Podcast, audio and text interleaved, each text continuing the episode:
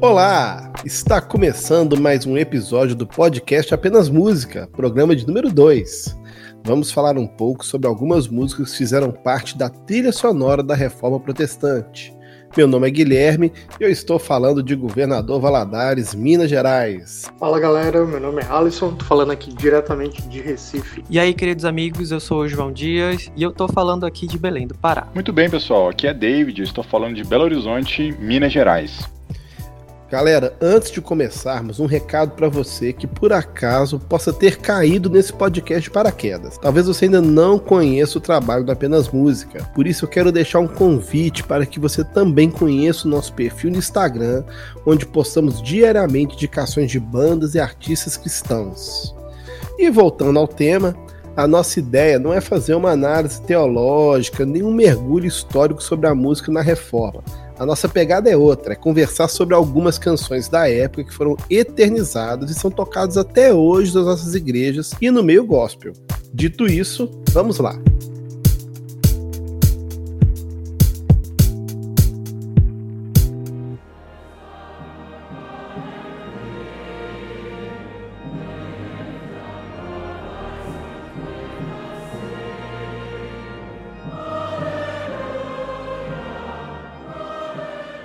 Então, pessoal, acho que a gente pode começar com a música All Creatures of Our God and King, que é uma música muito famosa do inário protestante. Mas na verdade, ela remonta a épocas pré-reforma, né? Se a gente for olhar bem, é o seguinte: a história dessa música é muito interessante. É interessante e extensa, né? Porque ela foi sendo montada ao longo dos anos. A letra dessa música, ela é inspirada numa composição de Francisco de Assis, de 1225. É, na verdade, é um poema né, do Francisco de Assis, que foi baseado no Salmo 148, que se chama O Cântico do Sol. Quando foi lá em 1900, William Henry Dapper, que era um inodista uh, da igreja anglicana, pega esse cântico do Francisco de Assis, traduz ele para o inglês, só que aí ele, ele usa também a melodia de uma outra canção, uma canção do Friedrich Spee, de 1623, e aqui eu não vou me arriscar no alemão, tá, gente? Mas, sei lá, João, você quer se arriscar ainda para falar o nome dessa canção em alemão? eu não falo alemão, definitivamente. Tá certo. É como se fosse um alemão aqui meio inglesado, seria Last uns erfreuen. Last uns erfreuen. Enfim, a gente vai deixar no post aí para vocês. O William Henry Dapper, ele usa a melodia do Friedrich Spee e junta uma coisa com a outra. Então ele pega a tradução, a adaptação que ele faz do poema de. Não é bem um poema, né? Do, do cântico de Francisco de Assis, junta com essa melodia, e aí surge então a música All Creatures of Our God and King. Essa canção é incluída no inário anglicano em 1906. E desde então essa música tem sido tocada repetidas vezes, né, não só no meio da igreja anglicana, mas também em todo o inário da igreja protestante mundo afora. Uh, é interessante que o Friedrich Spee que foi o, o compositor da melodia dessa música, ele é de 1623 e ele, foi, ele ficou muito conhecido porque ele foi um dos primeiros padres jesuítas da Alemanha a, a, ficar conhecido na Europa inteira por criticar duramente a postura da Igreja Católica, por conta das indulgências, por conta da tortura é, e dos julgamentos de acusação de bruxaria que a Igreja fazia naquela época. Né? É, inclusive, quando eu estava lendo sobre o Spee, ele é, é conhecido como um dos primeiros cristãos aí formalmente contra uh, as práticas de interrogatório com tortura que existiam naquela época. E, e tem uma, uma, curiosidade interessante dessa música, que ela fica muito conhecida mesmo, não é por conta da, da questão do inário anglicano, ou porque uh, existem várias e várias bandas evangélicas que fazem versão dessas músicas, não, e a gente já vai falar algumas versões muito conhecidas dela. Na verdade, na cultura pop, ela fica conhecida por conta do seguinte, cara, ela é usada no primeiro episódio, no piloto da série do Mr. Bean. Mr. Bean. Uhum. É, faz muito sentido, já que ele é britânico, né? Interessante que quando você vai no, no YouTube e qualquer versão que você procura dessa música, quando você vai nos comentários, vai ter um monte de gente falando assim, ó, eu vim aqui por causa do Mr. Bean.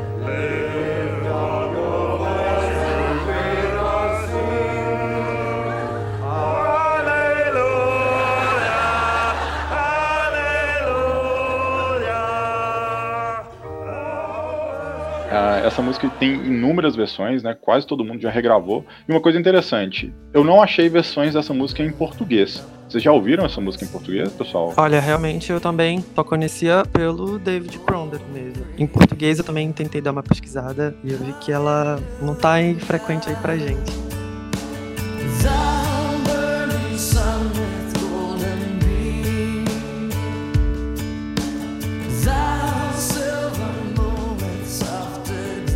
Ela em inglês a gente tem trocentas versões dela. A gente tem o pessoal do All Sons and Daughters, que fez uma versão muito bonita, uma versão mais acústica. Tem o pessoal da Sovereign Grace, que tem a versão, acho que é a versão mais conhecida dela. Rivers and Roberts tem uma versão muito interessante também, que eles mudam o andamento da, da, da música, né? Ela não fica mais 4x4. E tem as versões clássicas dela, né? Com coral, tem uh, inúmeras versões de, de coral, de igreja anglicana, tocando ela com coro, com orquestra e tudo mais.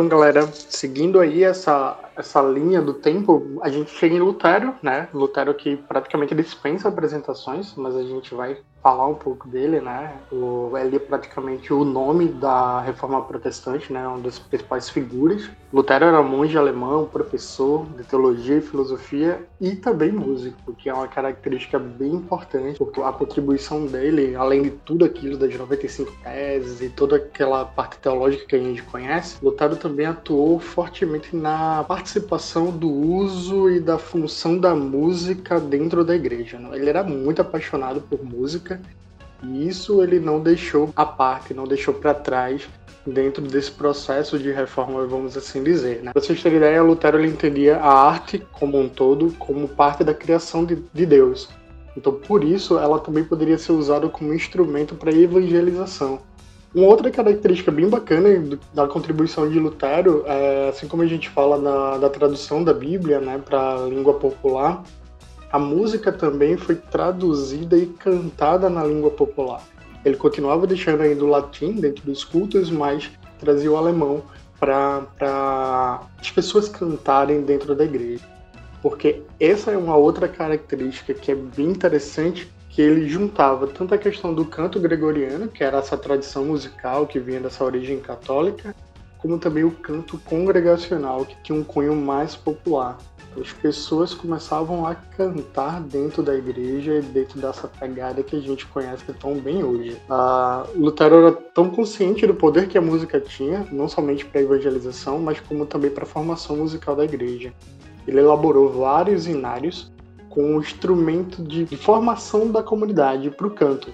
É como se fosse um instrumento didático pedagógico para a comunidade. Então as pessoas iam sendo aprendia do evangelho né, da, da essas novas ideias que ele estava trazendo, desse esclarecimento dele, e ao mesmo tempo que estava desenvolvia habilidades artísticas através do canto. O coro, o coral, é um dos grandes marcas da contribuição de Lutero para a música evangélica. Só que aí Lutero ele fazia uma crítica que era bem interessante, porque ele era tão fã de música que ele dizia assim, que apreciava a música contemporânea, a música da época dele, e lamentava que a música secular tinha tantos cantos e poemas muito bonitos, enquanto a música sacra, que é a música produzida dentro da igreja, continha muita coisa pobre e fria. É muito interessante essa crítica que ele faz, porque muitas das músicas sacras que foram produzidas nesse período, elas foram meio que copiadas da música dita secular. Pegavam as melhores músicas, as melhores composições e mudavam as letras faziam com que as músicas sejam cantadas dentro da igreja, já que a, produ a produção dentro da igreja era podre, pobre e fria. É até pesado essa, essa característica. Falando um pouquinho mais agora da música que praticamente é o símbolo da reforma protestante, é Castelo Forte. Né? É a música que foi feita por ele, né? a letra e a melodia é considerada como de Lutero, ela é considerada o hino da reforma protestante e atribui-se o ano de 1529 como o ano da sua criação, que foi também o ano de um conflito que acabou dando o nome de protestante aos evangélicos. E acaba juntando esse poder mesmo simbólico da, da canção. Falando das versões, das muitas versões dessa música, né, Castelo Forte, tem uma que é bem interessante, que é de um grupo a capela lá dos Estados Unidos, chamada Glade Band, acredito que é assim que se pronuncia, que é de 1988. Eles gravaram uma versão do Castelo Forte sem acompanhamento instrumental, trazendo um novo ritmo e harmonizações vocais modernizados, né? Isso a gente está falando da década de 80. É muito bacana, tem no YouTube, você pode colocar lá, Glade Band, e vai aparecer. É interessante a gente ver que essa banda, ela tinha uma pegada de rock progressivo, e é interessante como eles faziam todas essas variações vocais dentro da, da versão do Castelo Forte. E é algo muito bonito de não só de ouvir, mas também de ver o vídeo que tem deles lá.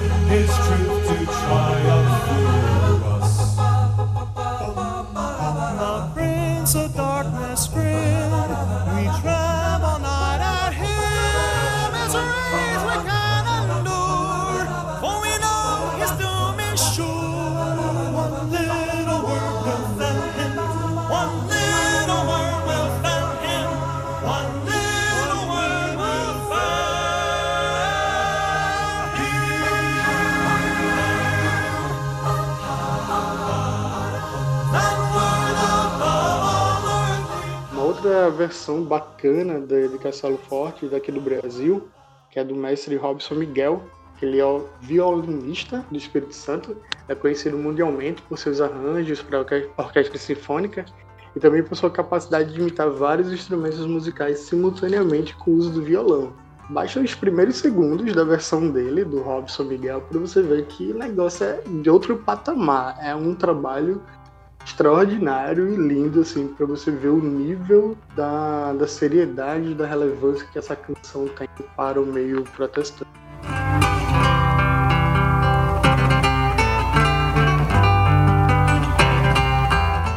Por fim, existem várias, várias e várias versões né, que, dessa música, Castelo Forte. A gente tem recentes como a do Fábio Sampaio, que é do Telan, tem a do João Alexandre também, é uma versão instrumental dele, e ele também cantando com o VPC, né, o Vencedores por Cristo. Tem Cristina Mel, tem Elas fazendo uma versão muito moderna da, dessa canção, Diego Venâncio, tem a turminha Cá Entre Nós, né, que foi falado no nosso primeiro podcast, e uma porrada de gente que faz uma versão da, dessa música dentro do, não só do Brasil, mas fora do Brasil também.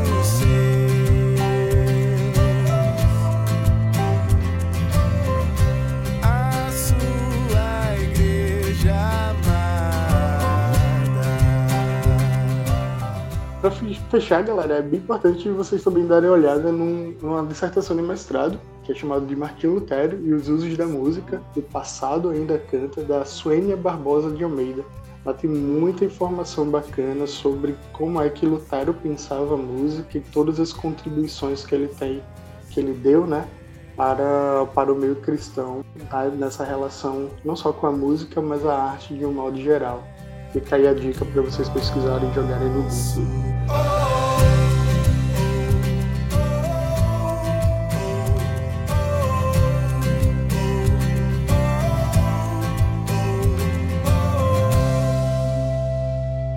É, então, tem uma, uma canção interessante que é da Igreja Católica, que é Kyrie Eleison, o Lutero fez um, uma adaptação, né? Depois, já na época da Reforma, é, ele pegou essa música que é típica da Santa Ceia e ele complementou, né? Ele acrescentou aí mais duas e três estrofes, assim, para cantar essa mesma canção, para dar uma mudada, uma diferenciada. E é engraçado porque ela permanece até hoje nas igrejas, assim, luteranas, anglicanas, eles costumam tocar isso frequentemente, enquanto que nas igrejas, assim, evangélicas, ela não é muito presente como Castelo Forte. Querelê é aquela que o Cristone canta, não é isso? Isso. Isso, uma das versões mais legais dela é com Chris Tomlin e o Matt Maher. Uhum. Então, o Ma- o Matt Maher ele não é evangélico protestante, né? O Matt Maher ele é um católico, mas ele, ele transita muito, né, entre as paredes do protestantismo e catolicismo. Ele é, um, ele é muito respeitado. E o Chrism Tomlin? O Chris Tomlin ele é protestante, né? É, cristão, é. O Tomlin é protestante. Ele, ele é famoso por fazer versão. Assim, ele tem muitas versões dessas músicas clássicas.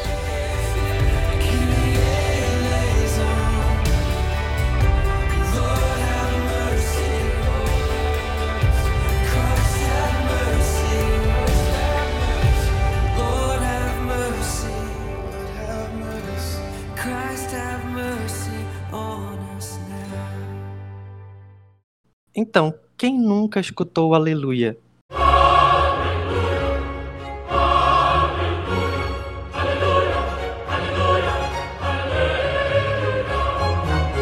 Eu acho que é uma música muito frequente em vários filmes, em várias situações, até motivo de brincadeiras, assim, algumas vezes, né?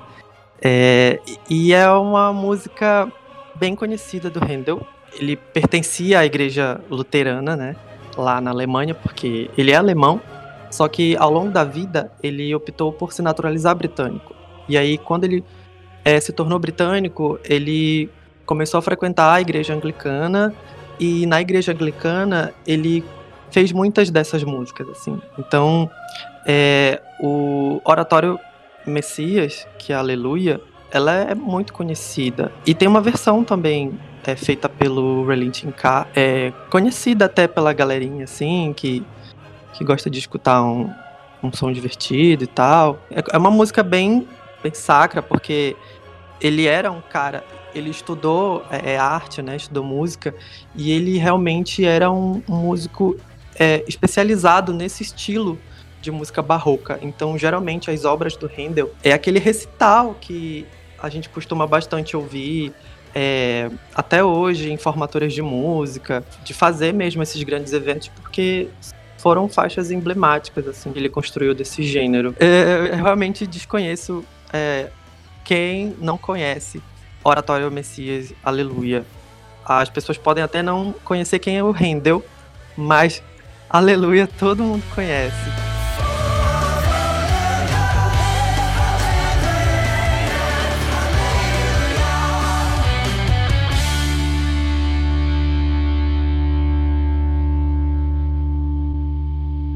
É, existe uma outra música é, bem conhecida do Handel aqui no Brasil, principalmente é, quem é da Igreja Adventista, que é a música Ó Alegrai-vos Filhos de Sião, porque ela pertence ao Inário Adventista. Então, praticamente em vários cultos se usa essa música do Handel, que é do Judas, Judas Macabeu, um recital imenso, assim, bem conhecido. É costumeiro, assim, a, a, a versão em português, ela é bem frequente à Igreja Adventista. E outras músicas, assim, se a gente for analisar a, a, todas as composições do Handel são realmente músicas que é, assim pra gente aqui que não é muito é, não costuma muito ouvir música clássica mas assim é, é, existe uma cultura muito forte na Europa para esse tipo de música para consumir esse tipo de arte que ele é, é uma pessoa muito usada assim em grandes companhias como o do André Rieu também costuma usar. É um cara muito respeitado e que pertencia também a essa nova reforma já no tempo de Calvino, né? Handel já está nesse outro momento da reforma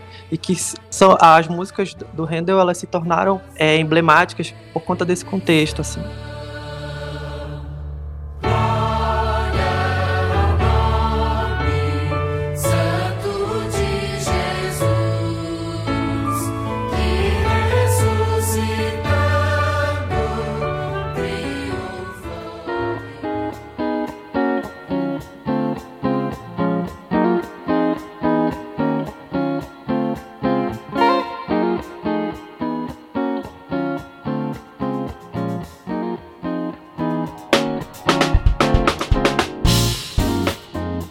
Agora vamos falar então do John Newton.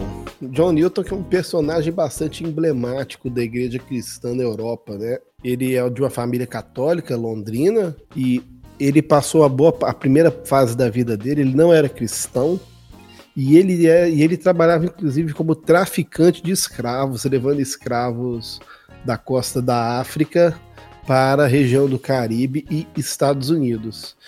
E num dado momento, né, após ele sofrer um, uma, após ele passar por uma intensa tempestade, por altos, por vários problemas, ele acabou é, se convertendo ao Evangelho. E o Newton, ele, após ele se converter, ele se tornou um pastor e ele ficou conhecido aí por fazerem diversas letras de diversas músicas aí que são cantadas até hoje na música. Vou pegar aqui, vou, vou colocar aqui as duas músicas mais famosas dele que eu vou citar hoje. Que me perdoe o meu inglês ruim. A primeira música é Glorious Things of the Air Spoken. Glorious things of the ear spoken. Essa música ela é interessante porque talvez ela é conhecida tanto pela letra que o John Newton colocou, quanto pela música, né? Que é de um compositor austríaco muito famoso, que é o, jo que é o Joseph Haydn. E naquela época, o que, que acontecia? As músicas elas eram escritas pelos seus compositores e a pessoa podia vir e eu gostei dessa música, eu vou colocar uma letra dessa música. Então, essa música do Haydn, ela acabou então se, sendo conhecida de várias formas. Então, ela se tornou então essa música Glory Things Spoken, ela se tornou também o hino da Alemanha, o hino da Áustria, e sempre na mesma melodia. E engraçado que, vou até citar uma coisa que uma das primeiras vezes, cara, que eu ouvi essa, esse- essa música era na época da Fórmula 1, que eu ficava vendo o Michael Schumacher ganhar, e toda vez que ele ganhava, tocava essa música, né? E minha mãe passava, ó, tá tocando um hino no meio da Fórmula 1. que tá cantando em alemão, então não tem como saber, né? Aham. E, mas aí, anos depois é que eu fui ver que não, realmente a música de, do Rising, ela teve. Ela se tornou popular de maneira que ela teve várias letras. E talvez assim, a letra mais popular entre os cristãos, então, foi a letra que o John Newton colocou, certo? Então essa, essa música acabou se tornando assim muito famosa, tanto para os crentes e quanto para os nacionalistas aí, alemães e austríacos. Um detalhe que no caso do hino da Alemanha, essa música foi sofrendo alterações em sua letra à medida que ia tendo mudanças políticas na Alemanha, né? Durante aquele período de unificação, na época do nazismo e por aí vai.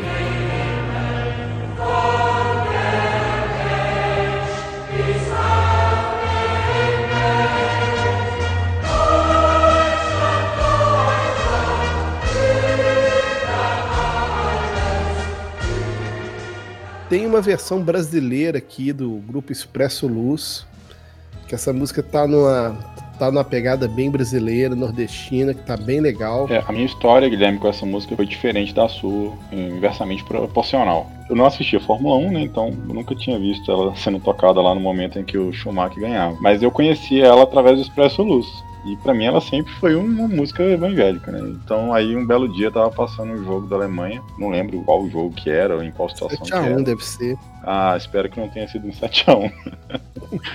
Mas enfim, era um jogo da Alemanha. Daí, por algum motivo, eu prestei atenção na hora do hino e aí começou a tocar a música. Eu falei assim, cara, o que, que eles estão tocando essa música aí? E aí eu fui rapidinho no Google, dei uma pesquisada e descobri que eu era o sem cultura da história, né? É um hino super famoso e do John Newton, aquela coisa toda. E diferente de vocês, eu também conheci porque ela também pertence ao Inário Adventista. Você conheceu primeiro na igreja também, então, né, João? É, ela, ela faz parte do Inário lá. Em money.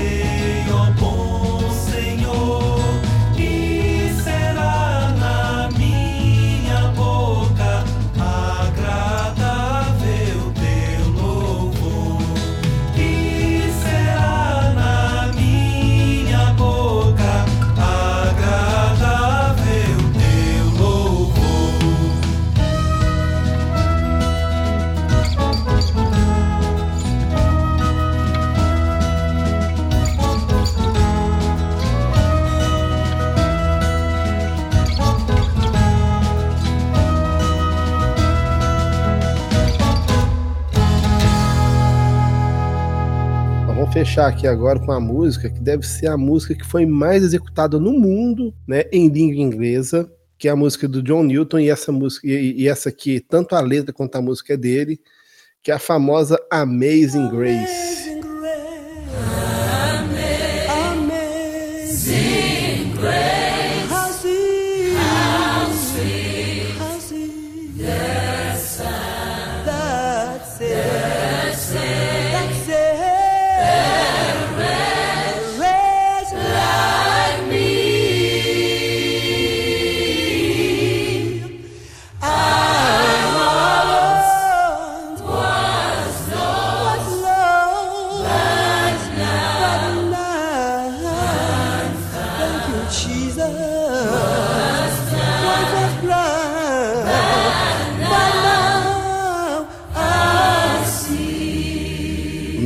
É uma das músicas mais reconhecidas no mundo de língua inglesa. E, e o biógrafo do John Newton, que é o Gilbert Chase, ele fala que esse é, é, sem dúvida o mais famoso dos hinos populares. É? E o outro biógrafo do John Newton, que é o Aitken, ele acredita que essa canção é cantada mais ou menos 10 milhões de vezes por ano, principalmente nos Estados Unidos. Mas é só a gente pensar, né? Esses países maiores aí, protestantes, né? Um hino desse é altamente tocado e a gente vê, a gente vê o quanto que a Amazing Grace é tocada nos filmes, não é? É num dado momento, por exemplo, você tem um velório, vai tocar Amazing Grace, né? Sim, é verdade. É verdade. Eu fiquei em choque porque eu não fazia ideia que Amazing Grace fosse tão antiga. Sim, pois é, uma música ele composta ali no século XVIII, né, rapaz? E olha que John Newton já não estava tão novo mais, né? então ele já tinha experimentado, sofrido muita coisa, já tinha passado por muitas situações complicadas para ele vir e fa falar sobre essa questão da graça maravilhosa, né, que é uma coisa assim fantástica. E Amazing Grace, então, como eu estava falando, hoje ela é uma música que não é só uma música cristã, é uma música que pertence à cultura pop. Né? Porque você tem Amazing Grace nos filmes, né? você tem todos aqueles cantores de berço é, cristão americano que em algum momento da sua carreira gravaram Amazing Grace. Então a gente tem Elvis Presley, Aretha Franklin, Whitney Houston e tantos outros aí que vão em algum momento da sua vida aí vão ter tocado aí Amazing Grace também. No Brasil a gente tem algumas versões, né? Varia um pouquinho. E eu vou deixar aqui uma versão do João Alexandre, né? Que no, no, no caso aqui, nosso que chama Graça Sublime, ok? Pra gente tá ouvindo aí também numa versão um pouquinho mais bluseira, assim, que o, que o João Alexandre fez. Mas eu acredito que seja, talvez, eu concordo que talvez seja a música mais executada na língua inglesa aí do planeta aí. Sobre essa versão do João, você falou que ele deu uma pegada um pouco mais bluseira pra ela, Guilherme. De todas as versões que eu já escutei em língua portuguesa, é, eu acho que o João foi o mais safo, né, a, ao fazer a versão dessa música. É, não sei se eu escutei todas, né, mas é, eu não gostei muito das versões que foram feitas dessa música, não. É, com exceção dessa do João, que ela, ela ficou boa, porque ele deu uma, né, deixou ela com outra cara. Então a, a métrica ali da letra ela, em português ela acaba encaixando. Mas eu já vi algumas versões mais cruas, né? Assim dizer, Não que são não ficam legais, não. A verdade é que Amazing Grace em, em língua inglesa é uma coisa fantástica. Então, Você, você- você não precisa de saber o inglês. Você escuta Amazing Grace e já dá uma arrupiada. né? E esse tipo de música de língua inglesa que te arrepia, quando você traduz ela para o português, não fica aquela coisa legal. Não é mesmo? Não é a mesma coisa. Mas eu acho que o João Alexandre foi feliz sim nessa, nessa versão dele. A graça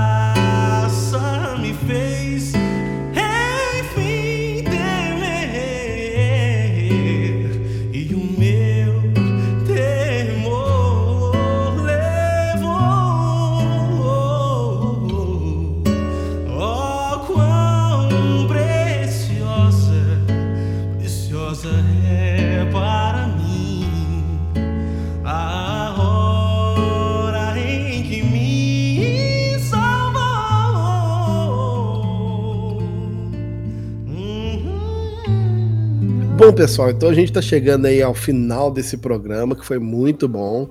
E para a gente contextualizar um pouco esse assunto, vou deixar a pergunta aqui para os meus companheiros aqui. Qual música contemporânea, né, dos dias atuais aí, que vocês indicam para os nossos ouvintes? É, mas tem que ser aquela música assim que reflete um pouco sobre os valores aí da reforma protestante. Tá, vamos começar com você aqui, Alisson. Que, que, você- que música que você sugere pra gente aí? Então, Guilherme, na verdade eu separo duas, né? Na verdade, um álbum, que a gente tava até falando que se não citasse Projeto Sola nesse podcast, a gente estaria em pecado, né? Então, praticamente a banda mais famosa atualmente, né, nesse sentido. O álbum Homem Litúrgico é um excelente álbum, da mesma forma como o 500 que eles lançaram, ah, acho que em 2017. O 500 são ótimas pedidas, com, com muita essa pegada do, dos valores da reforma protestante né, dentro das canções. Uma outra indicação que eu coloco é o Norton Pinheiro, né, do coletivo Candeeiro. Tem uma música especificamente dele, que é a Maltrapilho, que, nossa, é de ouvir chorando, e fala dessa síntese da graça, né? Nós somos pecadores, de uma forma muito, muito intensa e em menos de dois minutos de canção. Fica aí o desafio para vocês, a curiosidade de ouvir essa canção. Velho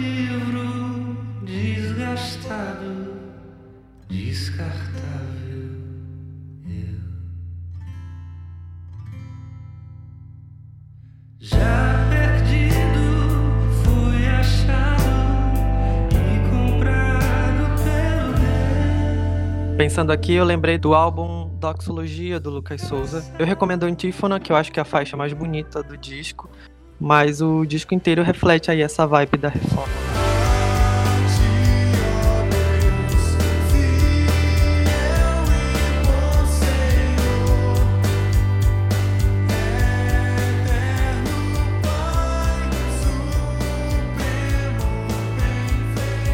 Eu vou indicar Eduardo Mano, Velhas Verdades. Não só a música, mas o álbum Velhas Verdades. É um álbum incrível, que tem músicas maravilhosas. Mas a, a, a música que dá título ao álbum, Velhas Verdades, é incrível. Ela tem uma letra simples, mas muito profunda.